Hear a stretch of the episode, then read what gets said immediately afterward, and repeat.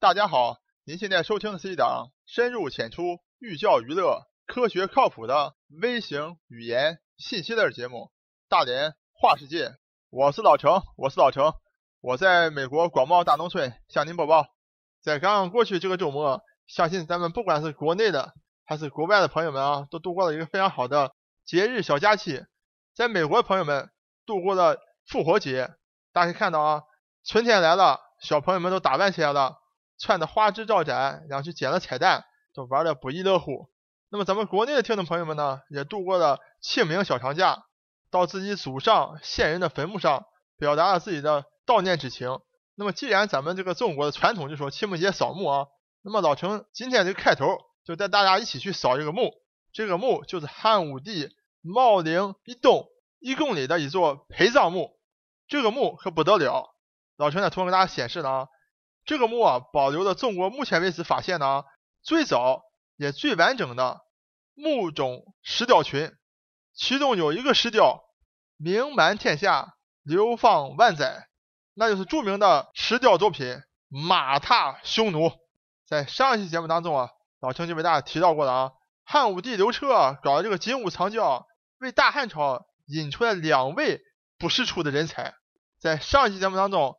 老程已经为大家详细的介绍过了卫青在咱们大汉民族开疆拓土的功劳簿上的杰出的丰功伟绩。那么在这期节目当中，老程就要为大家详细介绍一下，居然比卫青还要牛的中国历史上第一位冠军的传奇一生。那么这位冠军到底是何许人也呢？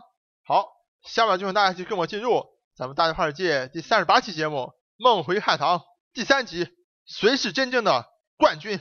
老陈在这块也不绕弯了，这一位中国历史上的第一位冠军啊，正是咱们上一集讲的卫青的大外甥霍去病。我相信霍去病这个名字啊，大家都非常已经耳熟能详了，从课本啊，或者咱们历史的爱好者啊，一定从相当多的文献当中都看到他的一些英勇的事迹、英雄的战果。所以一些常识性的知识啊，老陈在这就不再赘述了。老陈主要讲几个霍去病一生啊比较有意思的。而且流传千古的，至今还能影响咱们现代人生活的几个小故事。首先，咱们来看一看关于官军的故事。上一期节目当时给大家介绍的啊，卫青出马以后啊，大破匈奴啊，首先收复的河套地区的这个朔方郡，把这所谓的右贤王打得满地找牙，而且呢，还俘虏了一大堆的这个匈奴士兵，还有一百万多头的这个牛羊。你想，这个匈奴被打败了，肯定憋一股气啊。就跑到咱们这个别的边关去啊，去骚扰、抢劫、放火。汉武帝叫汉武帝，这武字不能白叫了呀，他哪能吃这个亏呢？反正咱们现在有大将卫青啊，让卫青继续领兵出击，正面御敌。这一年呢，霍去病正好十八岁了，而且呢，正好是这个卫青的这个外甥嘛，而且常年和卫青生活在一起啊，就耳濡目染。哎，也喜欢这个舞枪弄刀的。这个霍去病说：“舅舅，你给我八百人，让我上战场，我来给你斩杀一万人，给你看看。”舅舅说：“行吧，反正这次又要出击了，那就跟我一块去吧。”好了，这个卫青率大军来了，正面战场。老陈给大家讲过了，卫青又摆出这个五钢车这个阵势了。从正面呢，匈奴没有办法攻破这个五钢车，于是呢，他就往后撤。撤了以后呢，卫青就派这个苏建和赵信各领三千人出去追击，别让这个匈奴单于跑了。这个时候呢，霍去病说：“我也要去救救，让我也出发。”霍去病说：“行，你带八百人也出去撒出去吧。”这个匈奴正面打不过卫青的这个五钢车，但是哎，打埋伏还是很厉害的。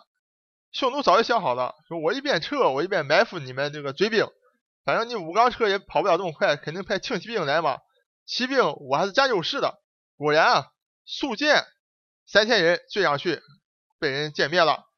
赵信三千人追上来，赵信被人抓住了，等于两名大将追击大将都折了。卫青一看，完了，这两员大将各带三千人都被人干死了，那我这大外甥不完蛋了吗？才领八百人，左等不回来，右等不回来，这个时候已经七八天过去了啊。卫青一看，完蛋了。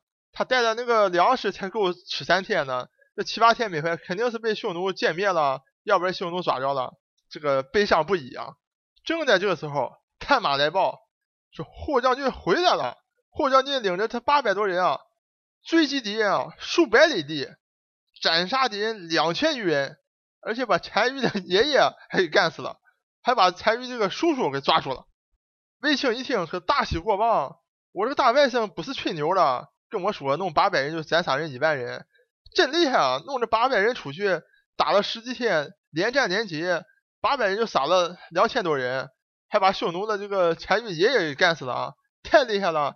赶快把这大外甥叫过来，说大外甥，你给我解释解释呗！你就带了三天的口粮出去，你在外面打了十多天回来，连战连胜，你从哪弄的口粮呢？霍去病说了，舅舅，我的这个战法和咱们的战法都完全不一样啊！我等于是比匈奴人还匈奴人啊！我等于是这个到处去偷袭匈奴人，看哪个地方他防守不严，我就去杀进去，杀去之后呢，打赢之后把他的粮食都抢过来，该吃吃，该喝喝。完了，剩下拿不走的就烧掉，然后再去打下一个。所以说啊，没有吃没有喝不要紧，只有那匈奴人受伤钱呢。当舅舅听了之后啊，大喜过望。我这个外甥不但是勇敢勇猛，而且有头脑，有作战思想。这套战法太适合在这种草原大漠上和这个匈奴人争锋了。立马把这个战报就报道给这个汉武帝啊。汉武帝一看，我天呐！这么年轻的一个小伙，十八岁，打出了这样的一个战绩啊！八百人斩杀两千多人，还杀了这个单于的爷爷，太好了！来，封侯，封什么侯呢？封为冠军侯。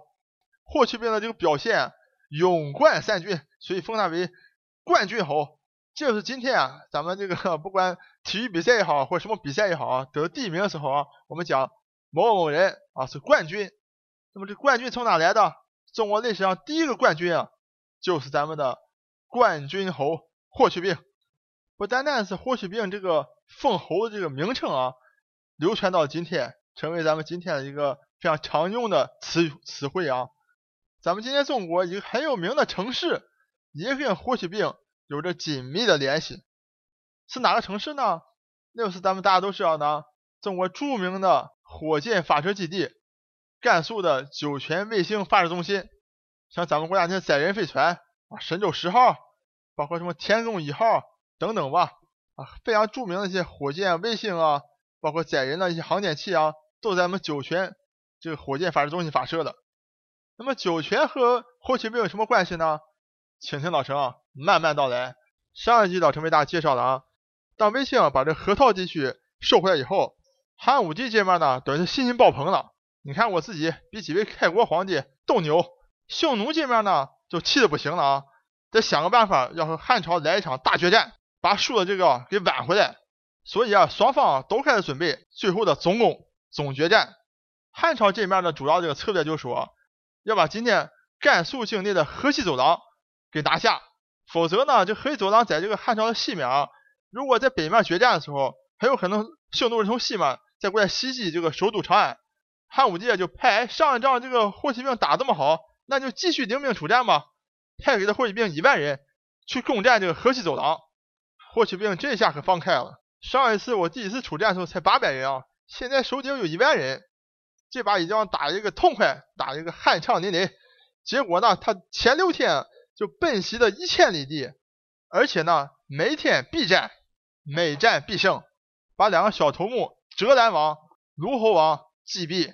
也就说啊，这霍去病那个出军的速度实在太快了啊，打的这个匈奴人啊措手不及。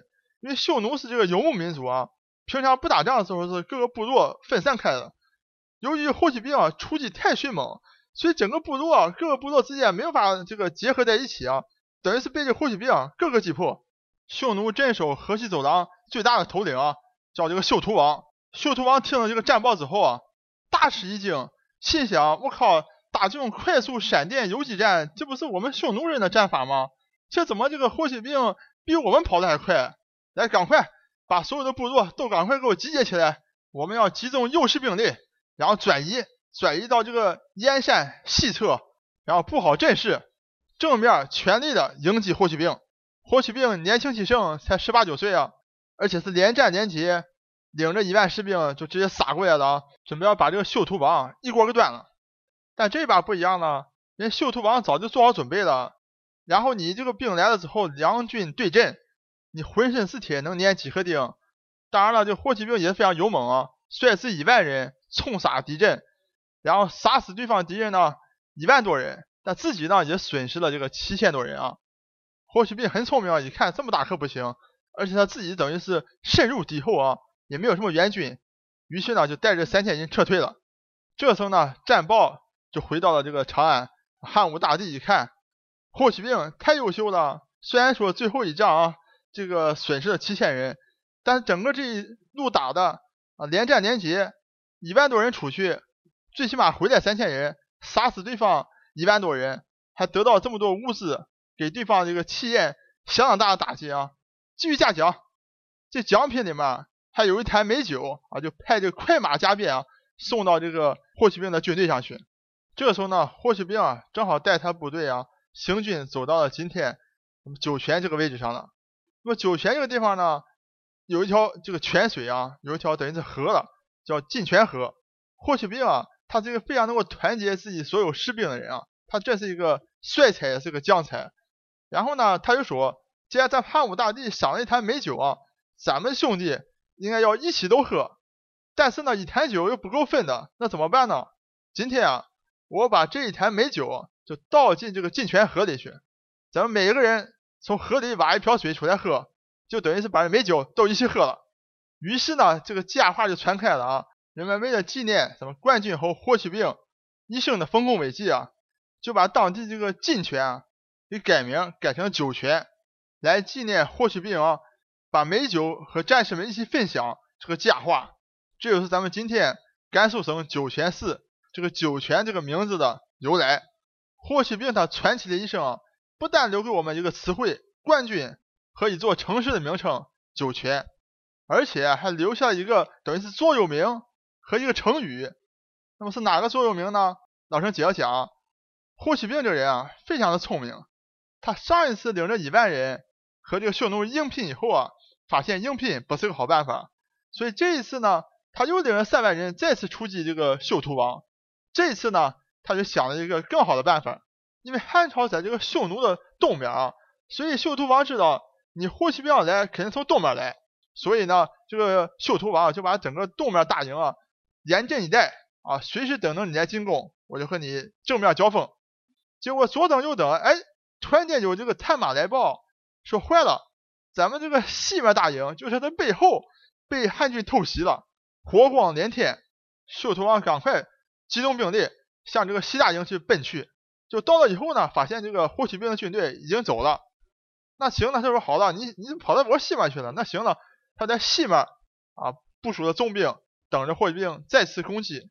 结果第二天晚上，哎，又来报告了，坏了，咱们东部大营被霍去病攻击了，也是火光连天，就把这个秀图王给气坏了啊。秀图王说行了，不管东门西门，都给我加强戒备。结果第三天呢，霍去病又从北面攻出来了，又北面又火光连天，又是一个夜袭。秀图王彻底叫这霍去病逼疯了啊！说咱们全军出击，追击霍去病。结果就大军就出来追啊，就往这方向去跑。就跑一跑半天之后，又有快马来报，坏了，老巢霍去病出现咱们老巢了，把咱们大本营给这个截杀一番。秀头王赶快拨马回去，回到这个回到大本营去。就发现霍去病又跑了，那秀头王实在是没有办法了，就说咱们所有的军队二十四小时轮班倒，二十四小时执勤，就等着霍去病再来。我看你还有什么办法来偷袭我？结果左等就不来，右等不来，等了一个多月，什么人没有，给这个全军搞得精疲力尽。这时候他不知道霍去病已经回到长安回去报功去了啊，说我这已经偷袭获胜了。汉武帝听了这个报告也是哈哈大笑。说霍去病，你这个功绩实在太好了，哎，大家记记得吧？这个汉武帝要娶这个阿娇的时候，搞了一出什么金屋藏娇啊？说我搞一个金屋子把阿娇住进去。同样呢，这汉武帝非常明白啊，跟咱们现代人有这样同样的思想，盖房子才能娶老婆。汉武帝就说了，哎，霍大将军啊，我要给你盖个将军府，你盖个将军府之后啊，你就可以娶老婆去了。霍去病听了之后呢，就跟这个汉武帝说了。匈奴未灭，何以为家？这句话又是被流传千古，被当做很多人的一种座右铭啊。包括很多大家都知道，咱们这个抗日阶段啊，很多的革命工作者也经常拿这句话来作为激励自己啊，不把小日本赶出去啊，何以为家？那么在这期节目最后呢，老陈再讲一个大家非常耳熟能详的成语啊，就是风狼居胥这个成语。那么这个成语老陈就不再赘述，相信大家都非常了解了。老陈讲这成语要讲什么呢？就要讲最近有个电影嘛，啊《狼图腾》非常的火，而且呢，它这个原著的小说同名的小说《狼图腾》这个小说有非常多的争议啊，因为这个原作者就是啊描写了一些民族性的一些特征啊，说这游牧民族是狼性啊，说我们农耕民族，特别是华夏民族、汉族的这个文化啊，都太像个小绵羊一样，是个阳性。所以呢，经常被这些游牧民族来这个欺负啊，或者怎么样。那么老陈觉得特别的荒唐。为什么说这个整个这个《狼图腾》这个小说呢，这是一个可笑之极的东西呢？第一个呢，蒙古人啊，从来就没有把狼作为自己的图腾过。我估计原作者就是听这个凤狼居胥听的太多了啊，所以把这个狼哎给弄错了，以为是这个游牧民族的图腾。呃，老陈在上期给大家讲过的，在漠北决战的时候。卫青遇到的是这个主力啊，这个单于。那么霍去病呢，本来应该是霍去病打单于的，因为单于知道霍去病太牛了，所以放了些假情报啊，让汉朝主力呢以为啊，这个单于啊就在这个狼居胥线上，因为狼居胥县就有点像咱们今天这八宝山一样，是这个匈奴人啊啊厚葬自己一些单于啊的一些陵墓啊或者祭奠的一些地方啊，所以让这个汉军啊以为啊。这个单于在这个狼居胥县这个方向上，那么就霍去病就来了，一路冲杀，其实打的是左贤王，把左贤王打的这个丢兵弃甲的 就跑了，霍去病就一路杀到这个狼居胥县上，杀到这之后呢，因为这个霍去病啊也年少也是非常的这个志高意满的，那么既然你是汉匈奴人祭天的地方啊，这个狼居胥县，那么我就来了，宣告一下，从今天开始。狼居县就大汉领地了，所以我代表天子上这来啊，做一下这个啊祭天的动作，就是咱们后世啊被歌颂千古的这个凤狼居胥的这个丰功伟绩。因为这个山上有个狼字嘛，所以我想可能这个狼图腾的作者就把这个狼搞成他们这个图腾给搞混了。那不管怎么样呢，老陈跟大家讲，这个游牧民族啊经常在骚扰农耕民族啊。你通过霍去病的战法，你就可以看得非常明白啊，跟他是不是有狼性，跟是不是作战勇猛，半点关系没有。为什么呢？因为农耕民族啊，他是一个啊打仗的时候要花很多钱的。为什么？你像我们吃的非常好，而且呢物产丰富。相比之下呢，比如说匈奴人或者蒙古人打仗的时候呢，他出去作战的时候啊，带的这个粮草几乎不用什么粮草。为什么？因为他是骑马的嘛，然后走到哪呢都可以吃这个马奶。啊，马只要有草吃就行了，就能出奶。他喝点马奶，然后弄一点这个风干的肉吃一吃，哎就行了。所以吃的非常简单。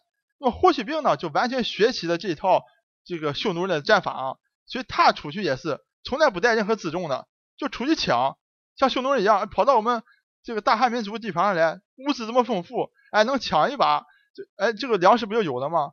如果没抢着，就喝点马奶，还能继续赶路。那么霍去病呢，就把这个战法用过来了啊，所以大家可以看到，霍去病我也不需要任何的这个补给，我就自己孤军深入，我就打你的各个部落，打完之后我就把你部落东西抢了，就像这个匈奴人来抢这个汉族人一样。所以大家可以看到啊，跟他是不是有狼性，是不是作战勇猛，一点关系也没有，完全是根据因为他这个生产生活方式的特点，哎巧了，正好适合冷兵器作战，因为他游牧还骑马嘛。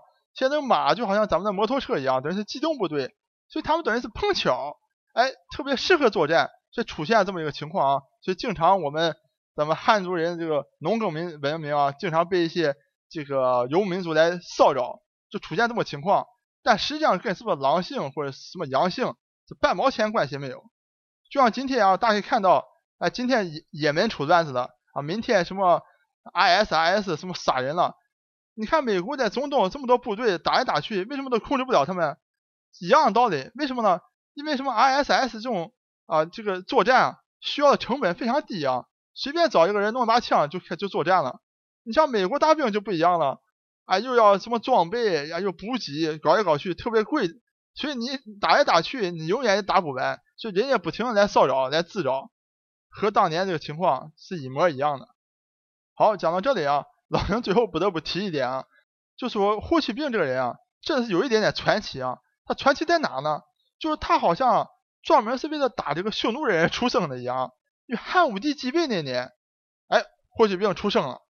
那么汉武帝啊，要开始这个攻打匈奴的时候啊，准备好了，要开始打了。哎，霍去病十八岁了。等到霍去病自己啊披挂上阵，连战连捷，把匈奴啊彻底打败以后啊，而且封狼居胥的时候，再过两年，哎，霍去病就去世了。所以说，整个霍去病的一生啊，都是和匈奴作战的一生，基本上什么 别的事儿也没干过。所以在这个霍去病去世以后啊，汉武帝啊非常的心痛。所以大家可以看到，我的老陈跟片头给大家介绍过了，汉武帝就把霍去病的墓葬到自己的旁边，等于是自己的守护神。我是老程，我是老程，我在美国广袤大农村向您播报。本节目一切观点均属个人观点。一切材料均来自网络，本节目不对你的生活方式构成任何指导。参与话题的讨论，请关注我们的微信公众账号“大连花世界”，或者在新浪微博大连花世界，我们等你来吐槽。